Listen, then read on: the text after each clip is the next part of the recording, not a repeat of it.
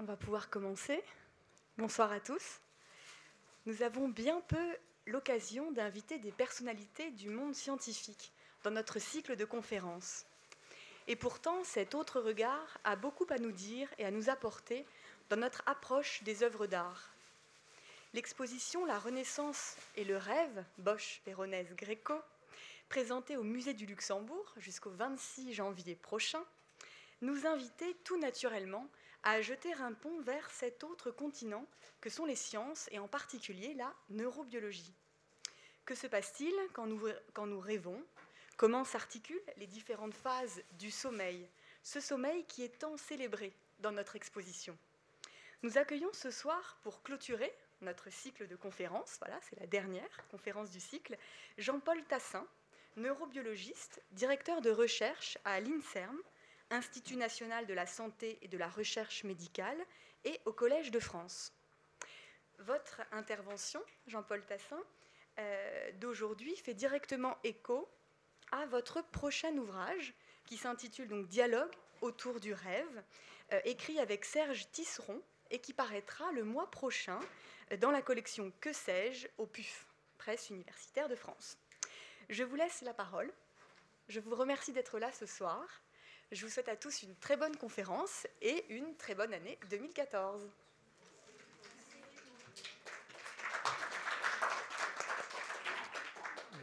Euh, merci beaucoup, merci d'être là. Merci aussi à Madame Juliette Taillandier pour cette invitation qui est assez courageuse parce qu'effectivement, euh, nous allons changer totalement d'orientation. Euh, tout ce qui s'est passé jusqu'à présent, si j'ai bien compris, c'était comment est-ce que le, rêve peut être matérialisé, représenté, a été représenté au cours de la Renaissance. Là, nous allons ailleurs, c'est-à-dire que nous allons essayer de voir comment est-ce qu'on peut imaginer l'apparition du rêve, comment est-ce que le cerveau peut nous permettre de rêver. Alors pour que la transition ne soit pas trop brutale, j'ai euh, démarré avec une, diapositive que, vous connaissez si vous avez été au, euh, si vous avez été au musée. Et en fait, cette diapositive est intéressante. C'est une diapositive de Jérôme Bosch qui, a, été écrite, euh, qui a été faite en euh, un tableau qui a été fait aux alentours de 1500. Et ce qui, est particulièrement intéressant, c'est ce tunnel, c'est l'au-delà, c'est la vision de l'au-delà. Et ce tunnel, en fait, euh, il a été décrit au XXe siècle par les gens qui ont vécu des, des expériences de mort imminente.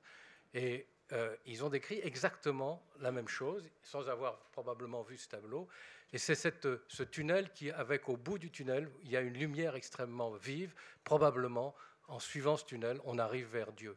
Alors, cette, cette idée qui est commune et qui est retrouvée donc au cours des siècles, elle a en fait une origine neurobiologique et c'est pour ça que je l'ai choisie. C'est parce qu'on sait maintenant qu'évidemment, quand on arrive dans une, une, zone qui est donc près de la mort, il y a une baisse de la pression artérielle, une baisse de l'oxygénation, une baisse de l'activité des cellules, et les cellules nerveuses libèrent leurs neuromédiateurs, on verra ce que c'est pour ceux qui ne le savent pas, libèrent leurs neuromédiateurs de façon très intense, et systématiquement, on retrouve ce genre euh, de, enfin, ce genre d'émotion ou ce genre d'illusion, puisqu'il s'agit en fait d'une illusion, c'est une création qui est due à une modification neurophysiologique. Et ce qui est intéressant, c'est que 400 ans, 400 ans plus tard, on obtient exactement les mêmes résultats. Donc il y a une certaine stabilité. Et en plus, si on peut l'expliquer de façon neurobiologique, c'est quand même sympathique. Alors, on va faire de la neurobiologie, tant pis, c'est parti. Et avec l'idée première, qui est la plus simple, c'est d'essayer de représenter le cerveau et de représenter le cerveau avec ses entrées sensorielles ici et puis, il y a une transformation entre l'entrée sensorielle, le cerveau travaille, il va fabriquer des sorties. Alors, les sorties, elles sont souvent motrices, et on les voit, c'est relativement simple, et ces sorties motrices vont pouvoir entraîner des modifications des entrées sensorielles.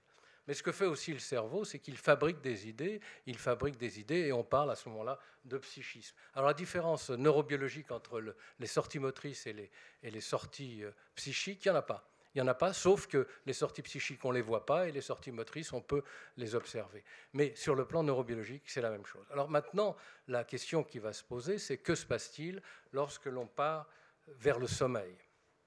Alors, vers le sommeil, eh bien, on rentre dans une zone qu'on pourrait considérer comme d'inconscience, et cette, au moment du sommeil, eh bien, en principe, il n'y a plus d'entrée sensorielle. Le cerveau va donc se mettre à fonctionner de façon plus ou moins autonome. Il n'y a plus d'entrée sensorielle à condition de ne pas dépasser un seuil. Évidemment, si on vous renverse de l'eau sur le visage ou qu'il y a un énorme bruit, vous allez vous réveiller. Mais en principe, au cours du sommeil, il n'y a plus d'entrée sensorielle. Et effectivement, ce qui va se passer, c'est que le cerveau va se mettre à fonctionner en autonome sans être en relation avec l'extérieur. Il va fabriquer quelque chose, il va travailler, mais il va travailler sans avoir l'appui de la réalité extérieure, sans avoir les entrées sensorielles. Éventuellement, il va y avoir des sorties motrices. Alors en principe, quand on est dans une situation de sommeil, on bouge pas, on bouge peu, mais on peut bouger. Et on peut bouger sauf, sauf dans une situation particulière qui est le sommeil paradoxal. Vous savez, je pense qu'il y a plusieurs phases de sommeil. Il y en a deux qui sont essentielles, le sommeil lent et le sommeil paradoxal. Dans le cas du sommeil paradoxal, eh bien, nous sommes paralysés. Nous sommes paralysés sauf les yeux qui bougent. Euh, on appelle ça des, mouvements rapides des yeux, REM. Et puis, euh, il y a aussi la respiration qui continue, fort heureusement. Donc, et le reste est paralysé. On ne peut plus bouger. Mais dans le sommeil lent, on peut encore bouger et il y a des gens qui ont effectivement des, sommeils agités ou des sommeils peu agités. Alors ce, sommeil paradoxal, pourquoi est-ce qu'il a été appelé paradoxal? Ben, C'était euh, Michel Jouvet dans les années 60 qui s'est aperçu que quand on enregistre le cerveau, donc quand on enregistre en électroencéphalographie le cerveau pendant cette, cette, période de sommeil paradoxal, il y a une activité qui ressemble étrangement à celle de l'éveil. Et pourtant, quand on observe l'individu, il est paralysé, il ne bouge plus, il dort. Il dort, mais il a une activité cérébrale qui est voisine de celle de l'éveil, donc il a appelé ça le sommeil paradoxal. Et l'étape suivante, celle qu'il a franchie euh, assez rapidement, c'est qu'il a réveillé les gens en sommeil paradoxal, et en les réveillant, eh bien ces gens, la plupart d'entre eux, ont raconté des rêves. Ils ont raconté des rêves. Donc il en a conclu, et je pense que c'est l'idée que vous avez ici, que nous avons eu tous pendant très longtemps, que le rêve a lieu pendant le sommeil paradoxal. Sauf que quelques mois plus tard, et on en a très peu parlé, il y a d'autres chercheurs qui ont réveillé des gens en sommeil lent. Et en réveillant les gens en sommeil lent, ils ont aussi raconté des rêves. Et puis cette, notion a été éliminée parce que cette idée de sommeil paradoxal qui, qui, avec des mouvements des yeux et qui correspond à des rêves, était tellement belle, tellement brillante, qu'il a été extrêmement difficile de s'en séparer. 1960, on est en 2014 maintenant, il y a encore des gens qui sont persuadés que le rêve a lieu pendant le sommeil paradoxal. Or, c'est extrêmement difficile d'imaginer que cela soit vrai, ne serait-ce que parce que il a aussi lieu pendant le sommeil lent, puisque quand on réveille les gens en sommeil lent, ils ont aussi un rêve. Et ça va même un peu plus loin, c'est que vraisemblablement ce qu'a fait Michel Jouvet en réveillant les gens, c'est qu'il a créé le rêve. Le rêve aurait peut-être lieu au moment du réveil. Il aurait peut-être lieu au moment du réveil, et il faut effectivement être réveillé, vraisemblablement, pour rêver.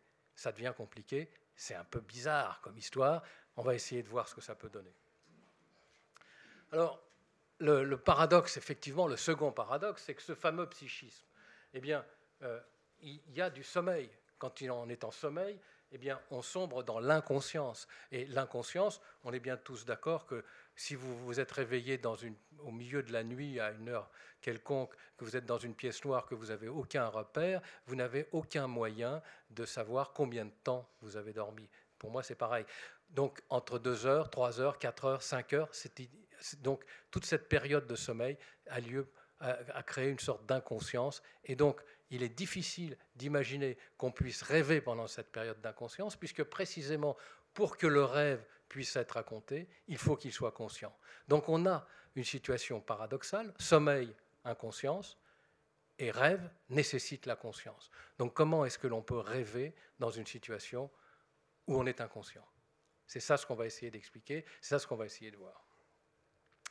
Alors, bon, 100 milliards de neurones, je pense que vous en avez entendu parler, les neurosciences sont à la mode. 100 milliards de neurones, et puis on peut faire des, beaux dessins là aussi. Vous voyez, les scientifiques peuvent aussi être des artistes. Et puis ça, vous avez, ça c'est un corps cellulaire avec des, dendrites, c'est-à-dire des racines qui reçoivent l'information. Et puis là, autour, vous avez des neurones qui envoient leurs informations par des fils qu'on appelle des axones, qui contactent le neurone récepteur avec des terminaisons ici. Et le contact entre les neurones, le neurone émetteur et le neurone récepteur se fait par des molécules chimiques que fabrique le neurone émetteur. Et ces molécules chimiques, il y a une centaine. Il y en a une centaine, donc acétylcholine, GABA, glycine, noradrénaline, dopamine, sérotonine, substance P énormément. Et ces, neuromédiateurs, qui peuvent éventuellement être des neuromodulateurs, on les connaît de mieux en mieux. Et surtout, on connaît leurs récepteurs, parce qu'en face de leur libération, ici, il y a, sur le neurone récepteur, il y a des molécules qui reçoivent on a parlé de clés et de serrures, ce n'est pas une très bonne idée, mais ça ressemble un peu à ça, qui reçoivent le message, et donc le message va passer, va être intégré et va partir vers le neurone suivant. La chance du neurobiologiste ici, c'est qu'en fait, tous ces neuromédiateurs ne sont pas identiques. Il y en a certains, et c'est comme le GABA ou le glutamate, le GABA ici, qui sont extraordinairement denses dans le cerveau, qui interviennent soit pour activer les cellules, soit pour inhiber les cellules. Ça représente l'essentiel du cerveau. Et puis, il y en a d'autres qui sont beaucoup plus minoritaires, qui, sont légèrement différents, qu'on appelle les modulateurs, c'est-à-dire qu'ils ne vont pas transmettre une information, ils vont simplement moduler cette information. Alors c'est ce qu'on voit sur la diapositive suivante, où d'un côté vous avez 5-hydroxytryptamine, ça veut dire sérotonine, beaucoup en ont, en ont entendu parler avec la dépression, noradrénaline, dopamine, ça ce sont les modulateurs, et puis ici vous avez ce qu'on appelle les effecteurs, GABA, acide glutamique. Alors le rapport entre ces deux systèmes est, très différent, puisqu'on a moins de 1% de modulateurs pour plus de 99% d'effecteurs. Et les circuits sont aussi différents. Donc vous avez ici, dans le cas des modulateurs, ce qu'on appelle un modèle radiophonique, et ici un modèle en point par point, modèle téléphonique. Je vous explique rapidement. Modèle téléphonique, un émetteur, un récepteur.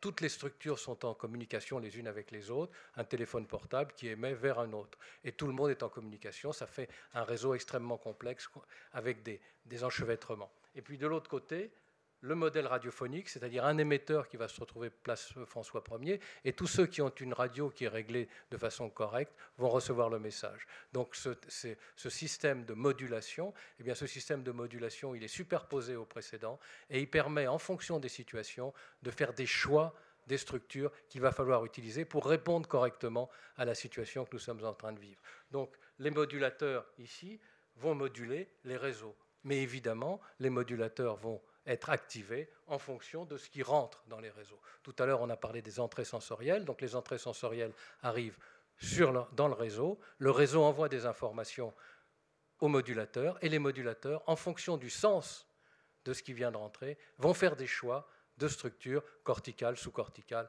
ou autre. Donc euh, ça va jusqu'à maintenant, vous vous tenez, mais ça va, ça, c'est la partie la plus difficile, hein, je vous rassure. Après, ça va se simplifier. Donc, Maintenant, on arrive aux deuxième notion qui va être la notion.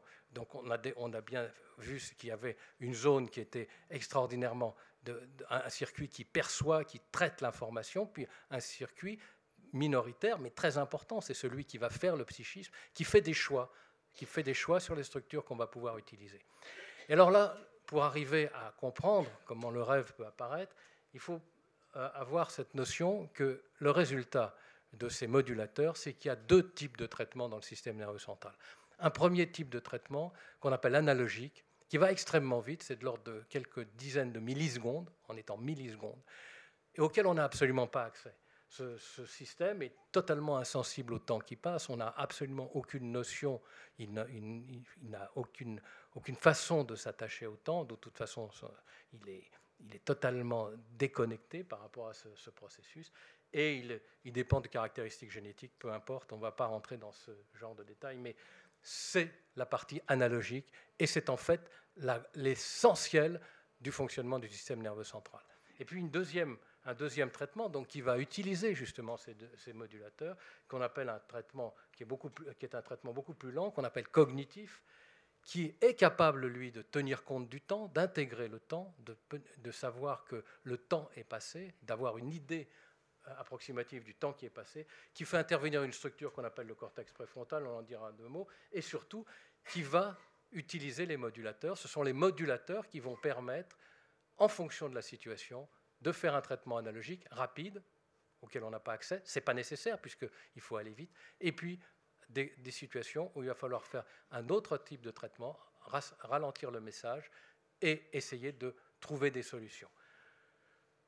De façon intéressante, mais qui, n'est pas en relation directe avec ce qu'on va dire, mais c'est que ces modulateurs sont activés évidemment en fonction des conditions affectives et, des stress et des motivations.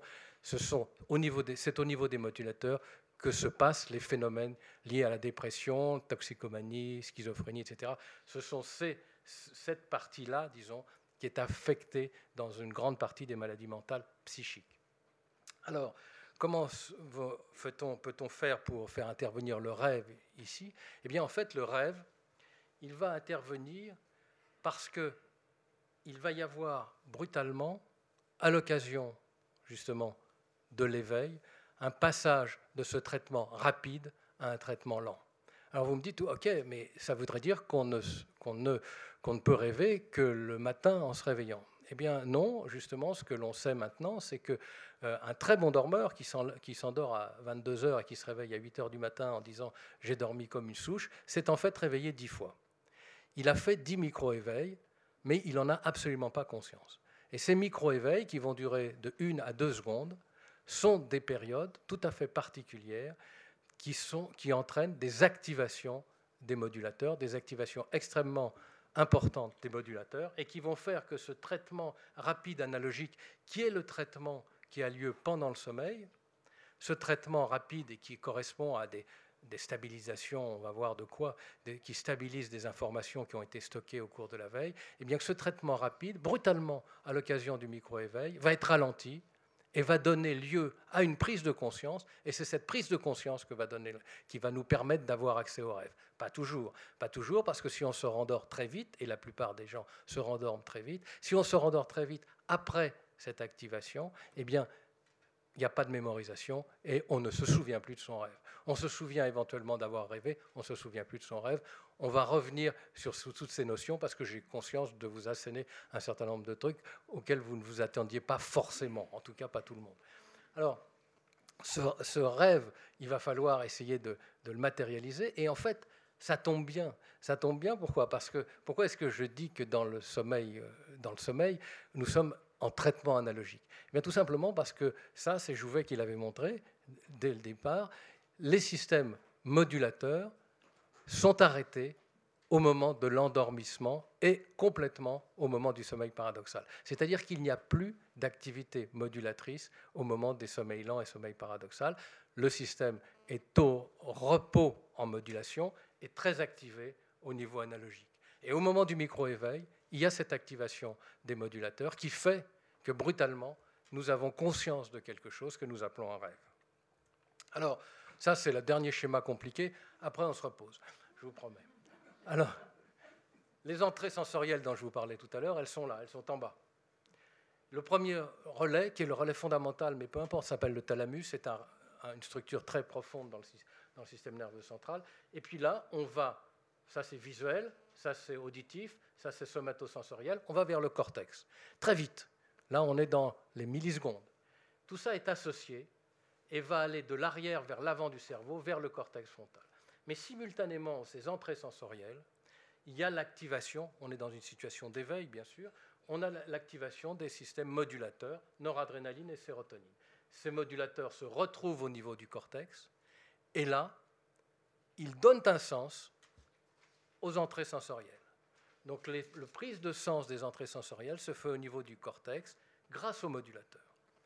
Et le, sens de, de, ce qui vient de rentrer progresse vers l'avant du cerveau, redescend vers un troisième modulateur qui est la dopamine, et cette dopamine va décider des structures qu'il va falloir activer, une hiérarchie entre les structures, pour que la sortie comportementale soit adaptée au sens des entrées sensorielles. Donc on a une entrée un traitement, une modulation, première modulation au niveau cortical, une redescente sous-corticale avec la dopamine qui décide s'il faut, faire, s'il faut penser, c'est le cortex, s'il faut courir, c'est les structures sous-corticales, s'il y a de l'émotion, c'est aussi les structures sous-corticales. Donc c'est la dopamine qui finalement sera le dernier chaînon. Alors, si je vous raconte tout ça, c'est effectivement parce qu'au moment de l'endormissement, ces activités, noradrénaline et sérotonine, diminuent. Et qu'au moment du sommeil paradoxal, l'activité des modulateurs est totalement nulle, ce qui veut dire qu'on est en situation de n'activer que cette zone-là, qui est la zone du traitement analogique. Il n'y a que de l'analogique en sommeil paradoxal. Donc, on fait des, activités, disons, de fréquences qui sont de l'ordre qui durent des images qui vont durer 20, 30, 40 millisecondes. Donc il est hors de question d'y avoir accès. Nous sommes effectivement dans l'inconscience. Le cerveau travaille en analogique. Il stabilise les événements, les informations qu'il a stockées autour de, au cours de, son, de, de, son, de la veille, de la veille au sens réveillé. Et, et puis il dort. Il dort, il récupère. Et à l'occasion d'un micro-éveil, indispensable parce que ces neurones modulateurs ne peuvent pas rester arrêtés trop longtemps, sinon eux-mêmes meurent. Donc, à l'occasion d'un micro-éveil neurophysiologique, il y a une activation des modulateurs et il y a éventuellement, il y a passage au traitement cognitif et éventuellement arrivée d'un rêve. Arrivée d'un rêve qui évidemment est un, un événement tout à fait incongru d'une certaine façon, puisque c'est la traduction consciente d'événements inconscients qui étaient en train de traiter à des vitesses qui sont largement au-dessus de ce que nous sommes capables de faire. Là, on est dans la dizaine de millisecondes, et brutalement, au moment du traitement cognitif, on passe à l'état de 500 millisecondes, une seconde, éventuellement deux secondes. Et en fait, le problème, et ça c'est un problème, et je pense que vous me poserez des questions là-dessus, le rêve, même s'il vous paraît extrêmement long, je vous rappelle qu'en analogique, vous n'avez pas accès au temps, moi non plus, rassurez-vous. Mais au moment de la création du rêve, eh ce rêve va durer de 500 millisecondes, une demi-seconde, à une seconde et demie. Et pourtant, et pourtant, vous allez me dire, moi, j'ai des rêves qui durent infiniment plus longtemps. Je sais, je suis au courant, on m'en a parlé. Bon, le problème, c'est que si vous regardez une bande dessinée et que vous avez 12 euh, Tintin par exemple, si vous avez 12, 12, 12, images, eh bien en 12 images, il se passe énormément de choses. Or, le cerveau est capable de faire une image toutes les 50 millisecondes. C'est-à-dire qu'en une seconde, il en fait 20. Alors maintenant, vous allez repenser à vos rêves et vous verrez que, en fait, ce que vous fabriquez à l'arrivée, c'est, des liens entre les différentes images que vous avez éventuellement perçues. Et, bon, on pourra, je pourrais vous donner des exemples, on en parlera tout à l'heure. Mais effectivement, le rêve est un événement qui est très court, mais qui paraît long, parce que, qui peut paraître long, parce que en fait, il est, il est traité par un système qui est un peu surpris de ce qui lui arrive, puisque c'est brutalement le traitement cognitif qui est obligé de traduire quelque chose qui est en train de lui arriver comme une bombe et qui, qui n'est pas du tout prévu pour ça. Alors, évidemment, enfin, bon, il y, a des tas de questions qui se posent à ce niveau-là. Je vais simplement continuer, et puis je pense que vous pourrez éventuellement m'interrompre, mais on pourra en parler euh, après euh, toutes les questions qui se posent par rapport à ça. Simplement, pour que ça soit bien clair dans votre esprit, je vais me permettre de vous expliquer les grosses différences entre le traitement analogique, donc celui qui a lieu pendant que le, le, le dormeur dort, c'est-à-dire que son cerveau dort, et le traitement cognitif qui apparaît au moment du micro-éveil, au moment où l'individu passe brutalement de cette phase analogique à cognitive. Entre parenthèses, mais ça j'aurais pu le dire, il est évident que quand nous sommes à l'état d'éveil, nous sommes en permanence en oscillation entre le traitement analogique et le traitement cognitif. Nous faisons de, par exemple, j'avais cette bouteille devant moi, mon, œil a vu cette bouteille depuis le début, mais je l'ai vue en analogique, c'est-à-dire que maintenant seulement, je me rends compte que j'ai une bouteille parce que j'ai fait un traitement cognitif pour y avoir accès. Je, vous donnerai un autre exemple tout à l'heure si j'y pense. Euh, faisons l'analogique, on reviendra dessus après. Alors, l'analogique, pour arriver à le comprendre, eh il faut prendre ce, dessin.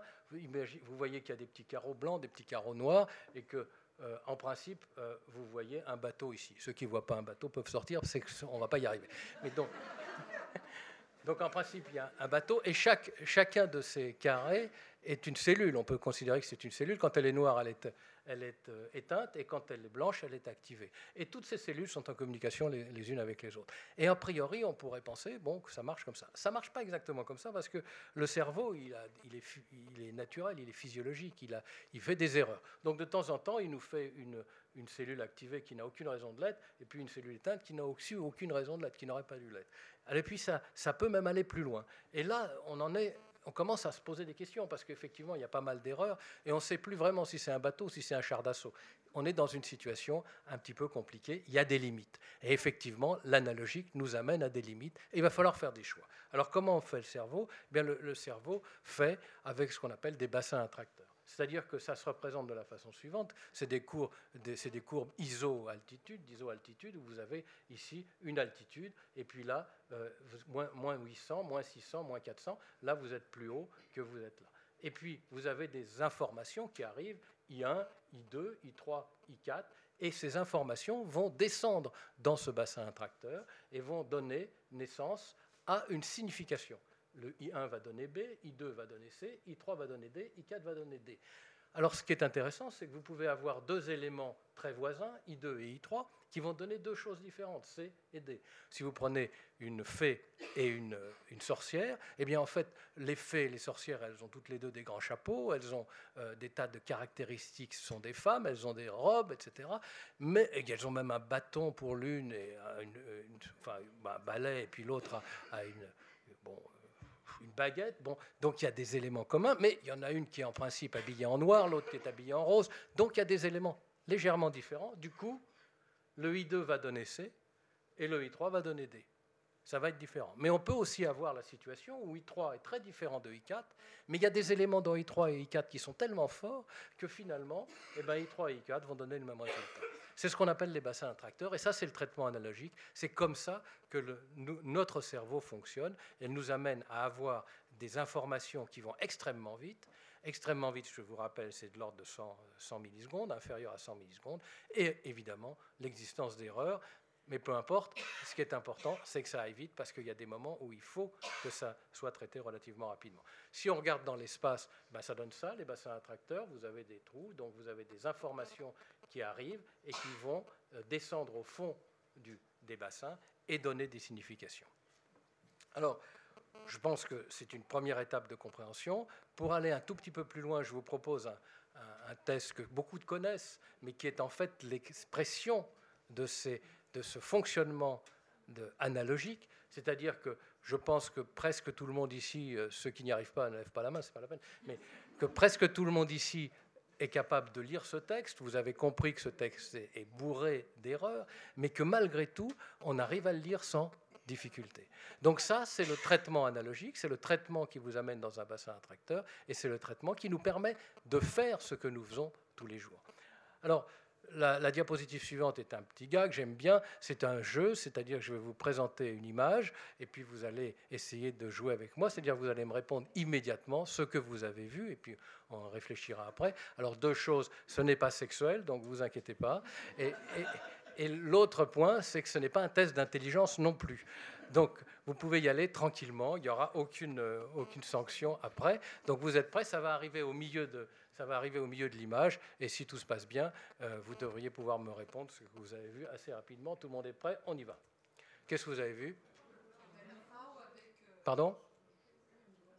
Une, une grenouille. Un personnage? Un personnage à tête de grenouille?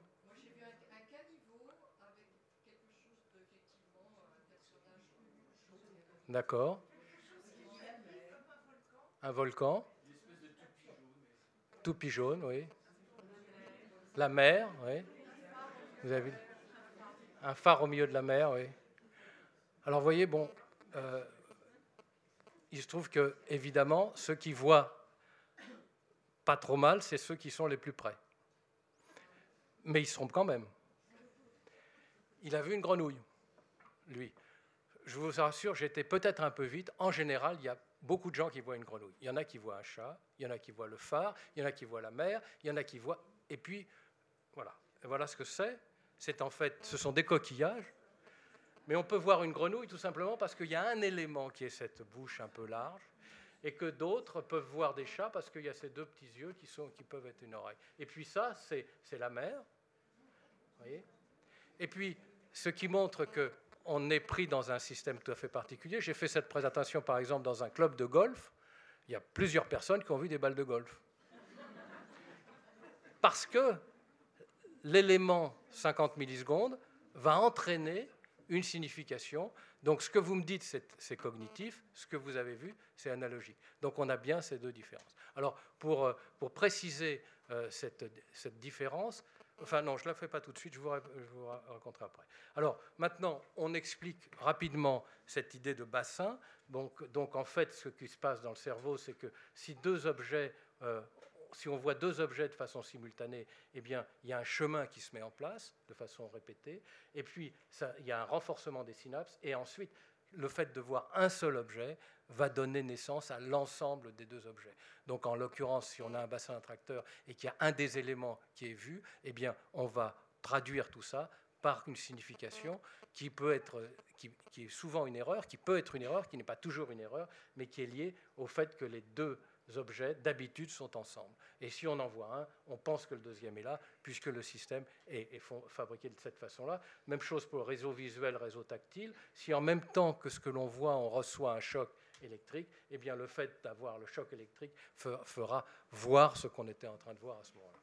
Alors, dernier point, c'est aussi un peu, compliqué ce passage-là, mais bon, euh, il faut quand même on ne sait jamais s'il y a des, gens qui, sont un peu neuro dans la salle, il ne faut pas non plus les frustrer trop. Mais l'idée est la suivante, c'est qu'on a des entrées qui se font de façon extrêmement rapide. Ça, c'est le, cortex visuel, c'est l'arrière. Et donc, si on vous montre un, chiffre ou une lettre pendant des temps euh, inférieurs à, 60 millisecondes, eh bien, il y a l'entrée, mais vous voyez que le phénomène ne se propage pas dans le cerveau le phénomène ne se propage pas dans le cerveau. Donc vous avez vu que vous avez vu quelque chose, mais vous ne savez pas ce que vous avez vu, parce que pour arriver à ce que vous sachiez ce que vous avez vu, il faut que ce système soit pris en charge par les modulateurs, donc on atteigne un certain temps, et cette prise en charge va permettre d'atteindre le cortex frontal, qui vous permettra de dire c'était un 4, c'était un. C'est extrêmement frustrant comme expérience quand vous voyez un truc et que vous n'arrivez pas à le dire. Mais vous,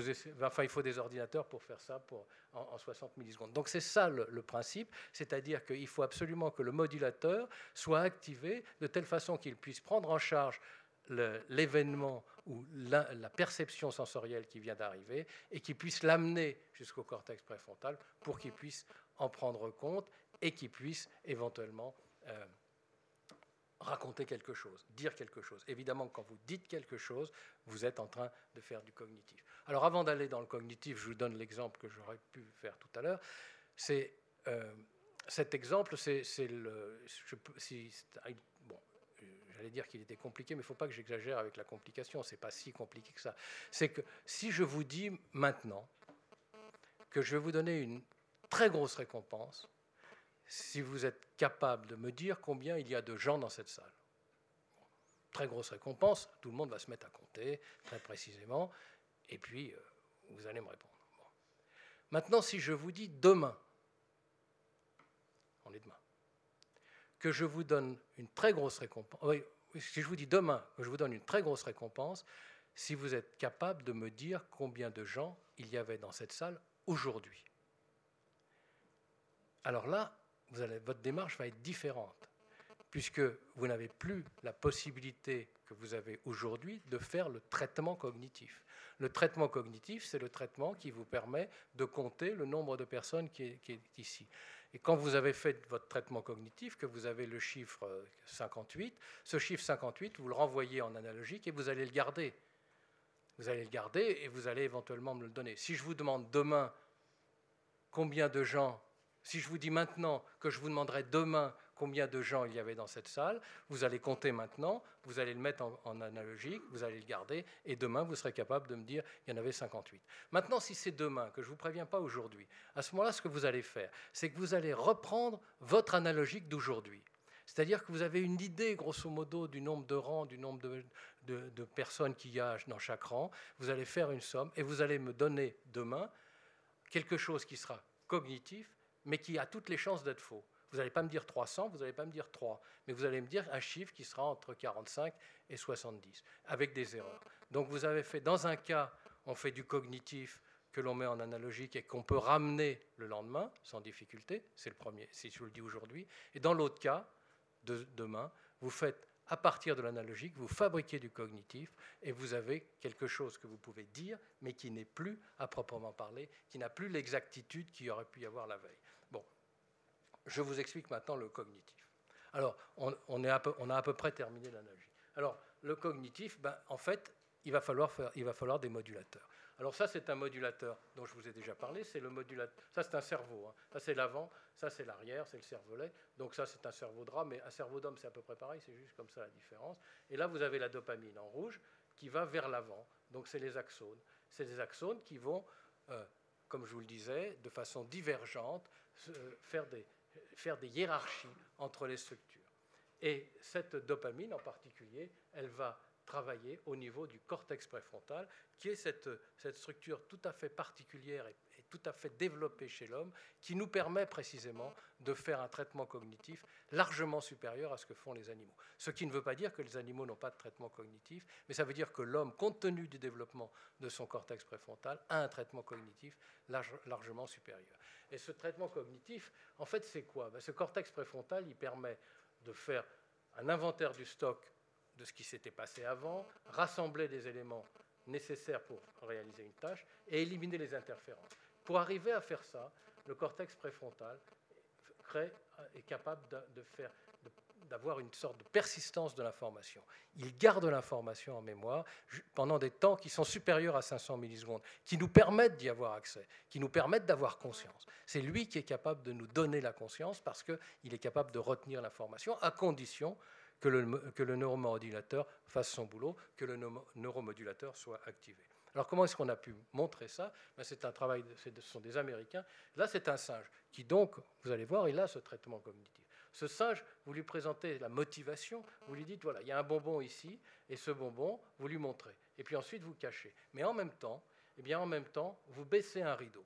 Vous baissez un rideau de façon à ce qu'il n'ait plus de contact visuel avec l'objet.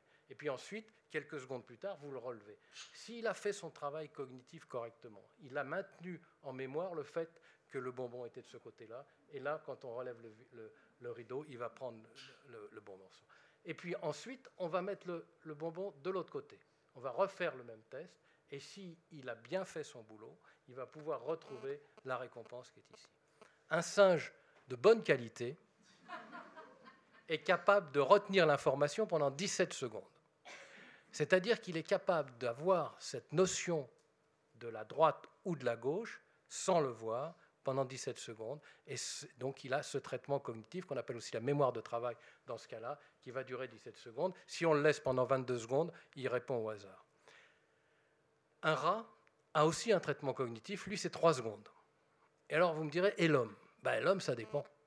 Mais ça dépend pas uniquement de son intelligence, c'est qu'en fait ce test n'est pas réalisable chez l'homme, parce qu'à partir de 3 ans, justement grâce au traitement cognitif, les enfants à qui on fait ce genre de choses, ils ferment la main droite et ils peuvent rester une heure comme ça avec la main droite fermée, ils se souviennent que c'est le bon. Et puis après, ils ferment la main gauche, ils savent que c'est à gauche. Donc ils n'ont plus d'efforts, euh, ils n'utilisent plus leur mémoire de travail, ils ont transformé le test et du coup, le test n'est plus valable. Mais ce qui est important à comprendre, c'est que ce test, cette mémoire de travail, va effectivement permettre de retenir l'information et d'avoir accès à des événements qui ont lieu de façon différée. Et ça, c'est ça ce qui va nous changer. Ce qui va faire que nous sommes différents, c'est que les hommes, c'est que nous sommes capables de faire des liens entre des événements qui, sont, qui, qui ont lieu à des moments différents et, donc de, qui, peuvent, qui peuvent être distants de quelques minutes éventuellement. Ce que l'animal n'est pas capable de faire, l'animal va faire essentiellement de l'analogique, donc les liens qu'il fait, il ne les fait qu'avec des événements qui ont lieu de façon simultanée. On va revenir au rêve, vous inquiétez pas. On va terminer même, on, va, on est à 10, donc ça va. Alors, le principe général est le suivant. Il y a des entrées sensorielles, on en a parlé, on en a déjà parlé plusieurs fois, auditives, somatosensitives, euh, éventuellement, euh, enfin, et surtout visuelles. Ces entrées sensorielles vont entraîner ce qu'on appelle un, essaim de neurones. Ça va créer, ça va activer cet essaim de neurones, et cet essaim de neurones va effectivement activer un bassin d'attracteurs, et on va être donc dans une situation de, de traitement analogique. Alors ce traitement analogique, il va donner une réponse qui va être extrêmement rapide, qui va être inférieure à 200 millisecondes ou même aller jusqu'à 300 millisecondes. Et ce sont des réponses auxquelles on a à peine accès sur lesquels c'est tellement automatique qu'on n'y a même pas accès.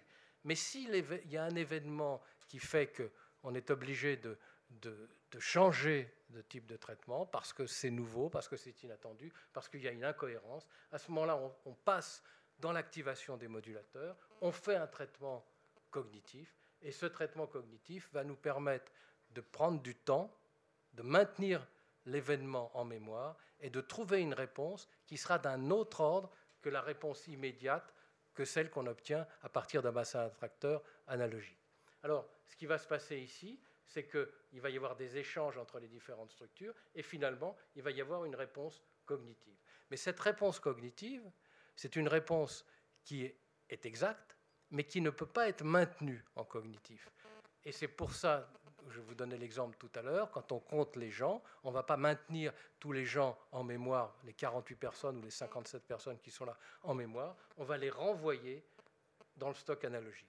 Et ce stock analogique va donc progressivement évoluer au cours de notre expérience. C'est-à-dire que ce qu'il va y avoir dans ces bassins attracteurs, qui initialement étaient uniquement analogiques, c'est ce qui se passe l'enfant entre 0 et 2 ans dont les neuromodulateurs ne sont pas encore développés, il ne fait que traitement, qu'un traitement analogique. Progressivement, les modulateurs arrivent, le cortex préfrontal commence à fonctionner et on a les premières émotions euh, cognitives. Les jeux de mots, par exemple, sont les premières émotions cognitives des enfants de 3 ans. Eh bien, ce, euh, ce stock analogique va progressivement être évolué et va être matiné de cognitif. Donc on va avoir ici quelque chose qui sera de l'analogique pure, plus des éléments que l'on a traités en cognitif et qui ont été renvoyés en analogie. Alors, les événements qui ont eu lieu, qui, sont passés par le cognitif, sont plus faciles à retrouver que les événements qui n'ont jamais, euh, jamais eu de cognitif. Alors, effectivement, un enfant de, entre 0 et 2 ans, il a des expériences, il apprend entre autres à marcher, mais il n'a pas le traitement cognitif. Donc il ne se souvient pas, il n'a pas, pas les possibilités de se souvenir exactement, très précisément, de ce qui s'est passé entre 0 et 2 ans. Il, va, il, faudra attendre beaucoup plus longtemps pour qu'il puisse retrouver, qu'il ait des mémoires qui, soient le qui, qui aient été des événements qui soient passés par le cognitif pour qu'il puisse retrouver et raconter ce qu'effectivement il a vécu. Alors, Maintenant, le rêve. Ben, le rêve, en fait, le rêve, on est dans une situation d'activation de, tous ces bassins attracteurs. On est en sommeil. Et il y a le micro-éveil, il y a l'activation des modulateurs. Et l'activation des modulateurs va faire que ce qui est en train d'être traité par, euh, par le cerveau en analogique va brutalement passer en cognitif. Et là, on va pouvoir y avoir accès et on va pouvoir raconter rêve. Alors évidemment, ça c'est la première partie du rêve. La deuxième partie, c'est qu'il va falloir le, transmettre, il va falloir le figurer, il va falloir le représenter, c'est ce que font les peintres, et puis il va falloir éventuellement en parler à autrui. Donc il va falloir le construire. Donc évidemment, il va se, modifier progressivement. Il va se modifier progressivement, mais le, le phénomène initial, et c'est là où Freud avait parfaitement raison, c'est qu'en fait, il n'y a pas de censure. Le rêve n'a pas de censure puisque vous avez, euh, enfin, le cerveau a de l'ordre de, 300, 500 millisecondes pour fabriquer le rêve. Il n'a pas le temps de censurer. Donc toutes les, activités euh, analogiques qui étaient en train d'être traitées euh, vont sortir plus ou moins telles quelles, sous une forme plus ou moins déguisée, sous une forme qui va nécessiter une interprétation, éventuellement par un psychanalyste, mais, mais en lien avec la façon dont vous, dont nous avons stocké l'information au cours de la veille, dont nous avons stocké l'information analogique. Donc en fait, nous retrouvons dans le rêve notre façon de stocker l'information analogique, notre histoire. Et donc c'est vraisemblablement pour cette raison que les psychanalystes peuvent utiliser cette, méthode qui consiste à, à, faire associer le patient, parce que le patient qui raconte un rêve va pouvoir associer, va pouvoir retrouver éventuellement les bassins attracteurs qui ont donné naissance à ce rêve. Alors, maintenant qu'on nous sommes à peu près dans le, euh, dans le vif du sujet, si je puis dire. Euh, je, vais encore, je vais aller un tout petit peu plus loin avant de, vous poser une question. Euh, ça, c'est pour permettre de résumer un peu ce que j'ai essayé de dire. C'est que, en fait, le réveil est, en, fait un des éléments essentiels pour la naissance du rêve. Donc le rêve naît du réveil. Il faut qu'il y ait une activation modulatrice pour qu'on puisse avoir conscience. Il est donc déclenché par un réveil ou un micro-réveil. Il se forme dans un temps court, ça c'est clair. Il est l'expression du ralentissement brutal du traitement de l'information, c'est tout ce que je vous ai essayé de vous dire jusqu'à maintenant, et est dû à l'activation des modulateurs. Et il reconstitue la façon dont le cerveau du rêveur a stocké et catégorisé les perceptions les bassins attracteurs, le déplacement, la condensation. Mais il a d'autres caractéristiques, et ces caractéristiques, on peut les comprendre. D'abord, il est rétrograde. Il est rétrograde parce que, évidemment, que lorsqu'il y a une stimulation extérieure qui nous réveille, on s'aperçoit que quand on raconte le rêve, c'est la stimulation qui nous a réveillés qui est la fin du rêve. Alors ça, c'est un, point très important. Il y a Alfred Maury, professeur au Collège de France, qui nous a, bien expliqué ça. C'est que lui, il a raconté ce rêve où il était... Euh, euh, c'était la terreur, il était euh, avec Danton, Robespierre, etc. Et il faisait partie de ceux qui allaient être guillotinés. Donc on l'emmène en charrette, il va monter sur l'échafaud, il pose sa tête sur l'échafaud, et à ce moment-là, toc, il y a le, le coup près qui tombe, la lame de fer qui lui tombe sur le cou, et à ce moment-là, il se réveille et il s'aperçoit que la barre, du lit de son, la barre de son lit vient de lui tomber sur la tête. Donc en fait, la barre du lit est tombée, l'a réveillé, et il a fabriqué son rêve dans les 500 millisecondes, euh, une seconde et demie qui ont suivi.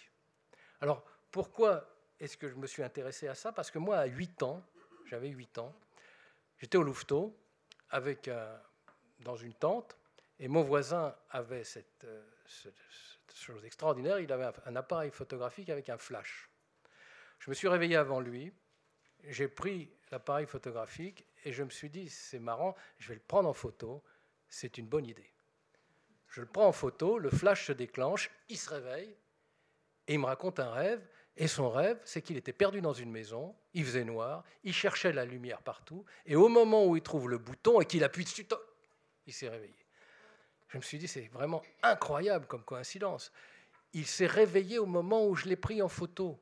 Donc il a, il a eu il a, il a, prévu comment ça a pu se passer, etc. Et en fait, c'est simple. C'est que en le prenant en photo, je l'ai réveillé, je lui ai envoyé une lumière, et il a fabriqué cette idée qu'il était dans une chambre, etc.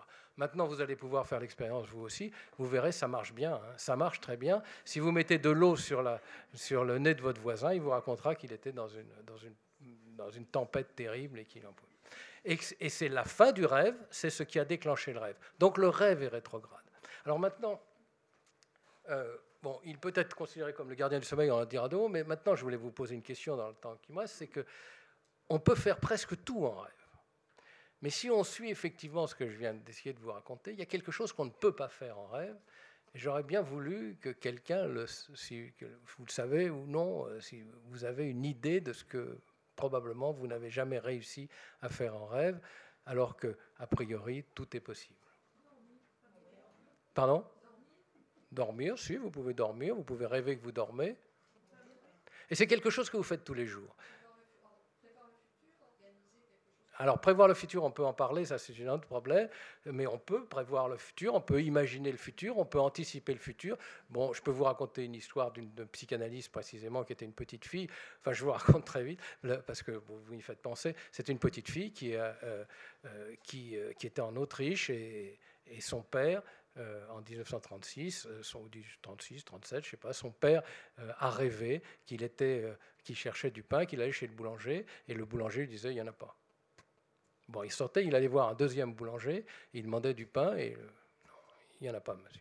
Alors, bon, il s'énerve, il va voir un troisième boulanger et il dit au boulanger Est-ce que vous avez du pain? Le, boulanger dit Non, j'en ai pas. Mais pourquoi personne n'a du pain Et à ce moment-là, le troisième boulanger lui répond Mais enfin, monsieur, vous ne savez pas, c'est la guerre.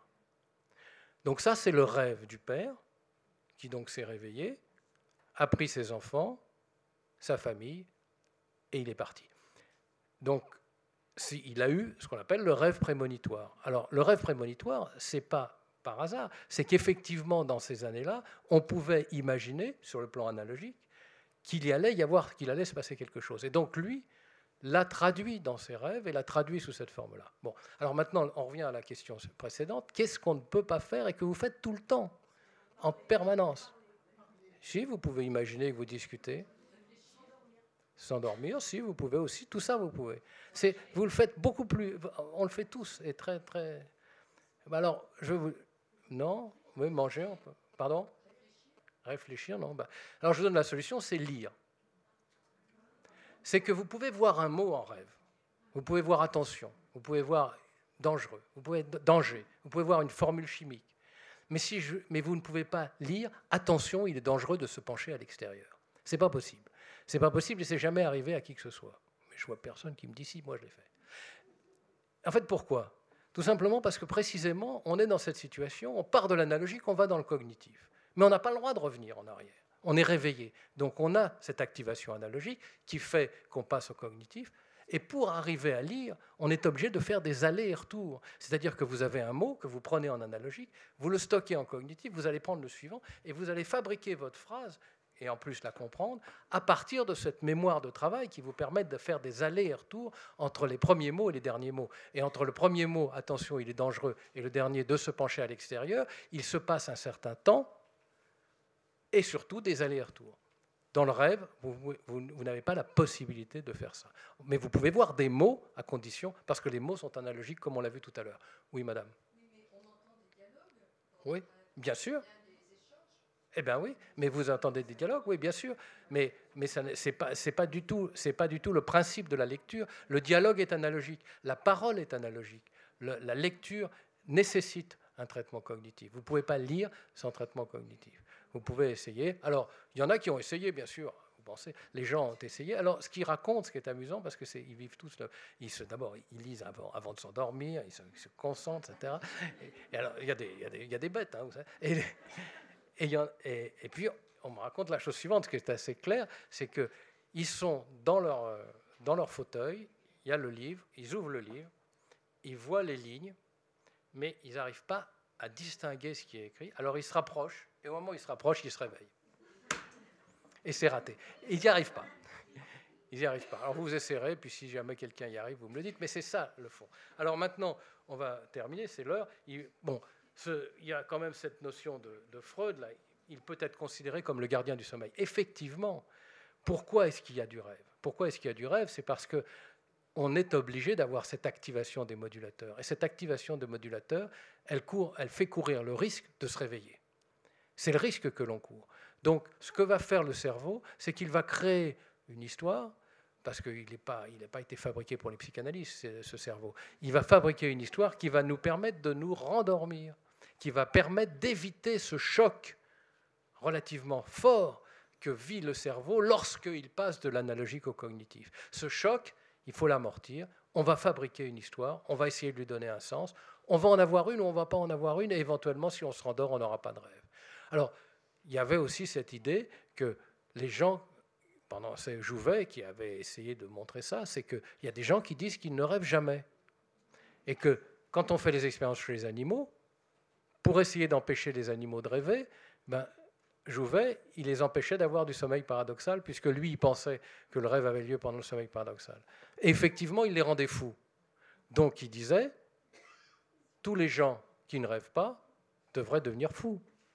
Or, ce n'est pas le cas. Il y a plein de gens qui ne rêvent pas qui vont bien, tant mieux. Et en fait, ce qui se passait, c'est que quand il réveillait les animaux, quand il les empêchait d'avoir un sommeil paradoxal, il les empêchait pas de rêver, il les empêchait d'avoir du sommeil paradoxal. effectivement, si on n'a plus de, sommeil paradoxal, on devient fou. Mais, si on a, mais on n'a pas nécessairement besoin d'avoir de rêve, parce que si on se rendort très vite après le micro-éveil, le rêve, il ne sert à rien. Le rêve ne sert que dans la mesure où il y a un besoin, euh, un besoin pour amortir ce choc.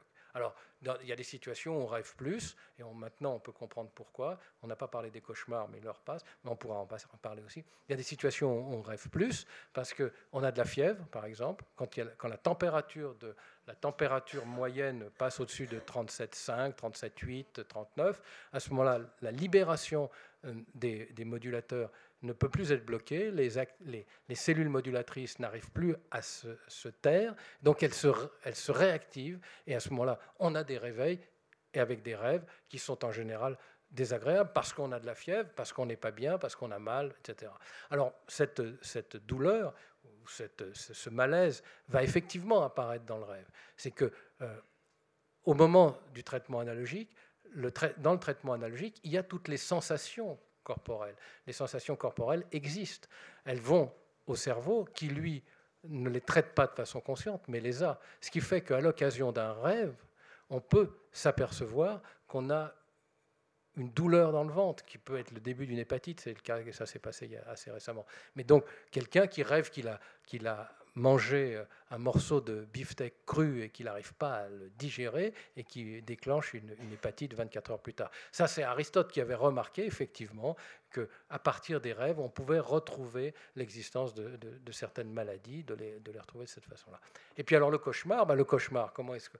Le, Bon, le cauchemar, bien, comment est-ce qu'on peut l'expliquer le cauchemar? Ben, Il y a une situation tout à fait euh, particulière qui est effectivement pendant le sommeil paradoxal, euh, on est donc paralysé, mais il y a aussi d'autres choses qui se passent, et en particulier, il n'y a plus la régulation neurovégétative. C'est-à-dire que tout le, rythme cardiaque, la respiration, la transpiration, tous ces phénomènes sont déréglés et peuvent, justement, par rapport à des situations d'angoisse qui ont existé dans les temps de veille ou, d'avant-veille ou plusieurs euh, semaines avant, ce traitement analogique va ressentir ces activations, va entraîner des, transpirations, va entraîner des activations cardiaques et va entraîner le réveil. Et à ce moment-là, quand vous avez le cœur qui bat, que vous êtes en, en transpiration, ce que vous allez rêver, le traitement cognitif que vous allez faire sera non plus un rêve, mais un cauchemar. Donc le cauchemar, il va apparaître à l'occasion de cette situation de dérégulation. Alors pourquoi est-ce qu'on peut dire ça? C'est parce qu'on sait qu'il y a des médicaments qui déclenchent les cauchemars, et sont précisément des médicaments qui ont des effets neurovégétatifs, qui entraînent des, accélérations cardiaques, qui entraînent des transpirations. Donc ça va donner des cauchemars. C'est des cauchemars par rapport euh, par rapport au corps. Alors on ne parle pas de tous les problèmes sexuels ou les histoires sexuelles, parce que finalement, il n'y a, a, que 2% de rêves qui sont des rêves érotiques. C'est la statistique, moi j'y peux rien. Mais bon, et, mais on a toujours le même phénomène, c'est qu'effectivement, euh, dans certains cas, une érection va peu entraîner un réveil, et dans ce réveil, il y aura un lien avec érotique et, avec une, situation érotique. Et souvent, le rêveur se dit Bon, là, je me suis réveillé, c'est con, j'aurais bien voulu rester un peu plus. Mais oui, c'est le contraire. C'est qu'il a eu son rêve parce qu'il s'est réveillé, sinon il ne l'aurait jamais eu. Voilà. Bon, alors dernier point, enfin, il, il peut-être, donc, c'est le gardien du sommeil, c'est Freud qui l'avait dit, et je pense qu'il avait raison. Et puis quand même, pour vous, je voulais pas vous quitter, euh, euh, je voulais vous ramener un peu au, thème initial, mais euh, je trouve que ce, tableau, donc, que vous connaissez probablement, c'est un tableau qui s'appelle Le Cauchemar.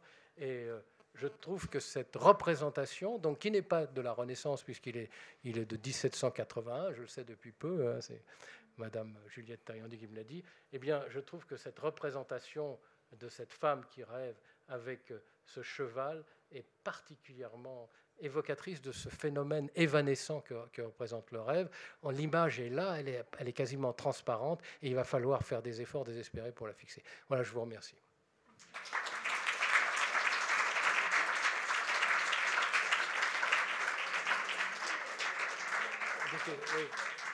Il y a des questions. Allez-y.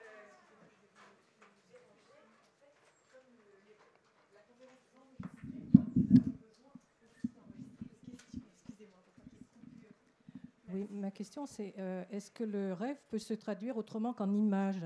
Ici, vous êtes invité par, dans, un cadre de, de, tableau, de peinture. Est-ce que vous auriez pu être invité par des musiciens, par exemple? Alors oui, vous avez tout à fait raison. Alors pourquoi est-ce que le rêve est souvent une image? C'est qu'il y a un million de fibres qui partent de la rétine et il y en a 80 000 qui partent de l'oreille. Donc donc vous voyez, ça fait une différence de 12. Donc systématiquement, étant donné qu'il s'agit d'une activation entre guillemets aléatoire de tous les phénomènes euh, nerveux, vous avez toutes les chances que ce soit des images qui apparaissent. Vous pouvez aussi avoir des sons, et de façon encore plus rare, mais ça existe, à condition de ne pas tricher, si je puis dire, vous pouvez avoir des odeurs, mais ça c'est encore plus rare. Alors vous pouvez avoir des odeurs, si on vous met une odeur sous le nez, vous allez vous réveiller et cette odeur va vous évoquer quelque chose. Mais en principe, il est très rare dans un rêve d'avoir une odeur. En revanche, les images sont très fréquentes. La raison en est purement neurophysiologique. Moyennant quoi, évidemment, que des musiciens professionnels qui ont développé particulièrement ce sens ont toutes les chances d'avoir des rêves. Euh, ça me fait penser à la, cette fameuse histoire de Kekulé, je ne sais pas si vous connaissez la, formule du benzène, C6H6.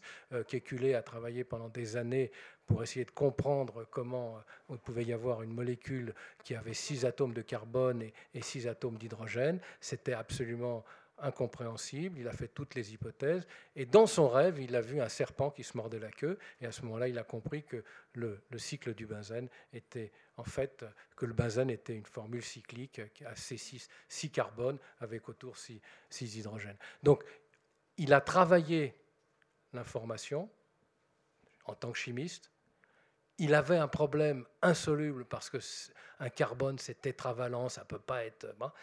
Et ce, problème insoluble à l'état d'éveil, il l'a résolu en rêve par une métaphore et en passant autour parce qu'il n'y avait pas la censure. Donc c'est un très bel exemple de Kekulé. Voilà. J'ai lu récemment qu'il y avait des personnes qui s'entraînaient à modifier leurs rêves et le cours de leurs rêves. Qu'est-ce que ça veut dire Alors ça, c'est ce qu'on appelle le rêve éveillé. Alors effectivement, il y a des gens qui sont en principe qui disent qu'ils sont capables de modifier. Euh, alors ce qui se passe très vraisemblablement, c'est que entre le, le, moment de réveil électrophysiologique, c'est-à-dire l'activation des modulateurs, et l'ouverture des yeux, il se passe un certain temps. Si vous êtes très entraîné, vous pouvez modifier ce qui se passe pendant cette seconde et demie vous pouvez le modifier, votre rêve, mais vous êtes déjà éveillé, mais vous n'êtes pas encore conscient d'être éveillé. Et donc c'est dans cette, petite fraction de temps que les gens peuvent effectivement, après entraînement, modifier leur rêve. Ce qu'on appelle le rêve éveillé, c'est une longue discussion. C'est un peu des sectes aussi, il hein, faut quand même le dire. Il y a un peu de ça. Mais c'est possible. Quand on fait un, des cauchemars, enfin des rêves désagréables répétés depuis euh, plus de dix ans. Euh, c'est des idées, enfin c'est du cadre de la psy. Euh, c'est pas, là, c'est pas scientifique, c'est psycho quelque chose. Pas forcément, non. Ça, alors, deux choses. D'une part, il est possible, par exemple, si vous avez des apnées du sommeil, bon, c'est une pathologie qui se retrouve de plus en plus fréquemment maintenant qu'on la connaît bien. Bah, c'est les apnées du sommeil. Vous avez des cauchemars de, de suffocation très régulièrement. Donc, si vous avez votre, votre masque avec surpression, les cauchemars disparaissent. Donc, ça peut être psychologique. Mais ce que vous rêvez est en lien avec votre histoire. Mais les raisons qui vous font rêver ou les, raisons qui vous font vous réveiller peuvent être liées au fait que pendant vos phases de sommeil paradoxal ou autres, il y a des, régulations neurovégétatives qui entraînent ce malaise, ce malaise qui fait que le réveil a lieu, et le, cerveau traduit le malaise par quelque chose qui est en lien avec vos problèmes personnels. Euh. Euh, quel rôle différent du rêve pendant le, les autres stades du, sommeil et le, sommeil paradoxal? Et deuxième question, euh, est-ce que le rêve a un rôle dans la mémorisation, dans la stabilisation de la mémoire acquise pendant la journée? Alors la première question, c'est qu'en fait, il y a effectivement une différence euh, entre le réveil en sommeil lent et le réveil en sommeil paradoxal. Si vous réveillez quelqu'un en sommeil paradoxal, il va, vous raconter un rêve onirique, entre guillemets, il vole, etc. Si vous réveillez en sommeil lent, il va vous dire qu'il était en train de conduire sa voiture, il y avait un feu rouge, il s'est arrêté. C'est beaucoup plus euh, réaliste. C'est beaucoup plus réaliste parce qu'en fait, en sommeil lent, les modulateurs sont encore actifs. Ils sont en train de s'arrêter. Donc si vous le réveillez, vous allez de 50 à 100. Donc vous fabriquez quelque chose d'un peu intermédiaire. Si vous êtes en sommeil paradoxal, vous allez de 0 à 100. Donc vous avez quelque chose qui est beaucoup plus, beaucoup plus spectaculaire. Et puis votre, votre deuxième question, c'est le rôle de la mémorisation. En fait, le rêve n'intervient pas dans la mémorisation. C'est ce qui se passe dans le traitement analogique, c'est-à-dire ce qui se passe pendant le sommeil, qui intervient dans la mémorisation. Le rêve n'est que l'expression de ce qui était en train d'être fait.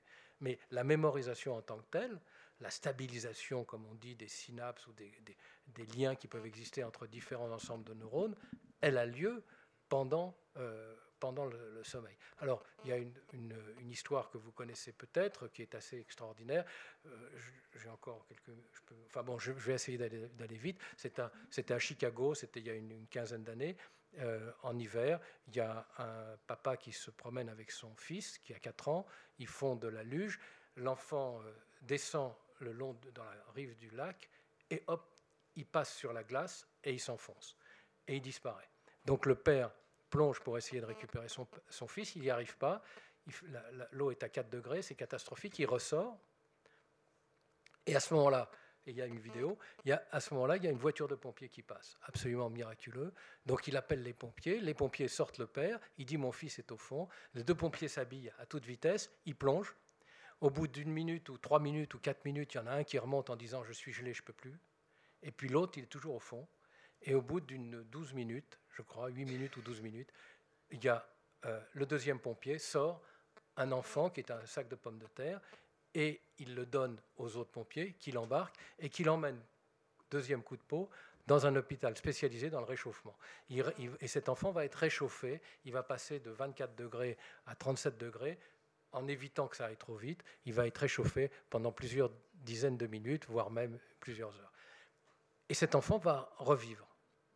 Il va revivre, mais ce choc thermique, qui est, bon, pourquoi il a survécu, on le sait, parce qu'il y a un réflexe, etc., on ne va pas aller en détail, mais ce choc thermique a éliminé les liens qui existaient entre les différents euh, ensembles neuronaux, si bien que cet enfant qui avait encore tous ses muscles et tout pour, ne pouvait plus marcher, ne savait plus marcher. Il ne savait plus parler, bien sûr, il ne savait plus rien, il avait 4 ans, et donc il a tout réappris. Il est reparti. Donc, pourquoi je vous donne cet exemple? C'était cet exemple d'effectivement, il y a une mémorisation, donc on apprend à marcher, on apprend à parler, et c'est au cours du sommeil que ces réseaux se stabilisent. À partir du moment où il n'y a pas de sommeil paradoxal, où il n'y a pas de possibilité de stabilisation, les réseaux s'effacent. ils peuvent s'effacer. Mais heureusement, nous dormons toutes les nuits ou presque, et donc nous maintenons en mémoire ce que nous avons appris au cours de notre développement. Mais cette histoire, de, du, cette histoire du lac à Chicago, moi j'ai vu les images, c'est absolument invraisemblable. Voilà. Alors peut-être trois, trois dernières questions, peut-être une, deux, trois, et puis après on, on s'arrête. Sur le rêve prémonitoire. Oui, vous voulez que je vous dise quoi? Que, Alors, le rêve prémonitoire, ben, je vous dis, le rêve prémonitoire, c'est... Bon, alors, le rêve prémonitoire, c'est le rêve euh, auquel on rêve de quelque chose qui, arrive effectivement. Alors, d'une part, on a rêvé des tas de choses qui ne sont jamais arrivées, et donc ça, on l'oublie. Et donc, statistiquement, c'est relativement rare. Mais en plus, comme je racontais tout à l'heure, ce monsieur qui a rêvé qui allait avoir une guerre, c'est un rêve prémonitoire, mais c'est un rêve prémonitoire qui a été fabriqué à partir de, ces associations analogiques, à partir de ces perceptions. Il a perçu quelque chose. Donc, vous pouvez avoir des rêves prémonitoires qui sont qui arrivent par hasard, et vous pouvez avoir aussi des rêves prémonitoires si vous avez euh, un, enfant qui, est, qui, qui, qui, conduit comme un fou, qui fait de la mobilette dans des conditions invraisemblables.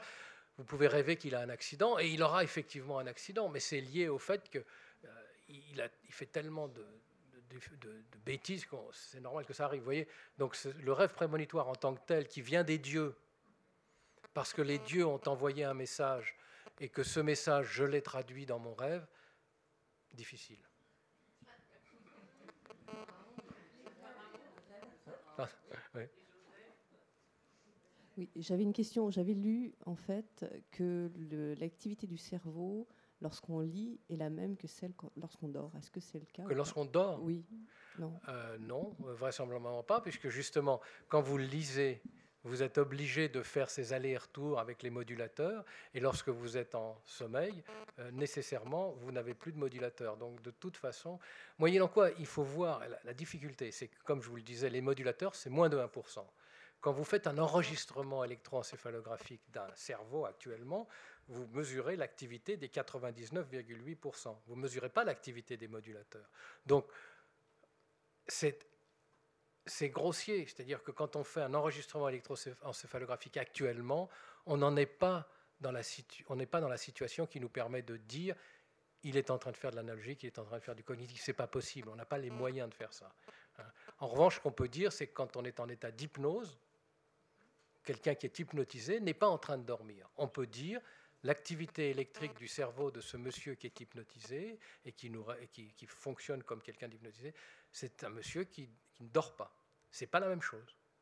Donc ça, on peut le dire, on, peut en être sûr. Et d'ailleurs, l'hypnotisé vous raconte après tout ce qu'il a vécu et tout ce qu'il a senti, et donc il a une mémoire parfaite de ce qui vient de se passer.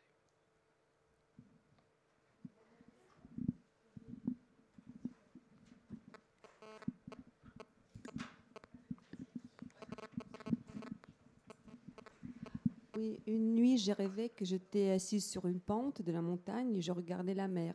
Et le lendemain, je reçois un coup de téléphone d'une amie que, qui me téléphone très rarement, qui me dit, tu sais, cette nuit, j'ai rêvé de toi. J'étais dans l'avion, je survolais les montagnes et je te vis assise regardant la mer. Eh bien, je vous crois, mais je ne peux, rien en faire parce qu'effectivement, ça ça pourrait être une coïncidence. Maintenant, ça pourrait être une coïncidence, mais je pense que si on passait du temps ensemble et avec votre ami, on verrait, d'où vient le lien. Vous savez, il y a un événement enfin, que les psychanalystes connaissent très très bien, c'est le, les anniversaires. Les anniversaires de mort ou les anniversaires de naissance éventuellement, mais des événements, des gens qui se mettent à rêver, qui se mettent à être angoissés à une période comme ça et puis ils s'aperçoivent qu'en fait, c'est le 13 septembre, et c'est ce 13 septembre, il y a trois ans, que ma mère est décédée. Vous voyez, ce genre de phénomène, il existe. L'inconscient va récupérer ces notions. Le 13 septembre va revenir, deux, trois ans plus tard, le rêve va réapparaître, et si l'on fait un certain travail, on va pouvoir le retrouver. Et c'est très très fréquent.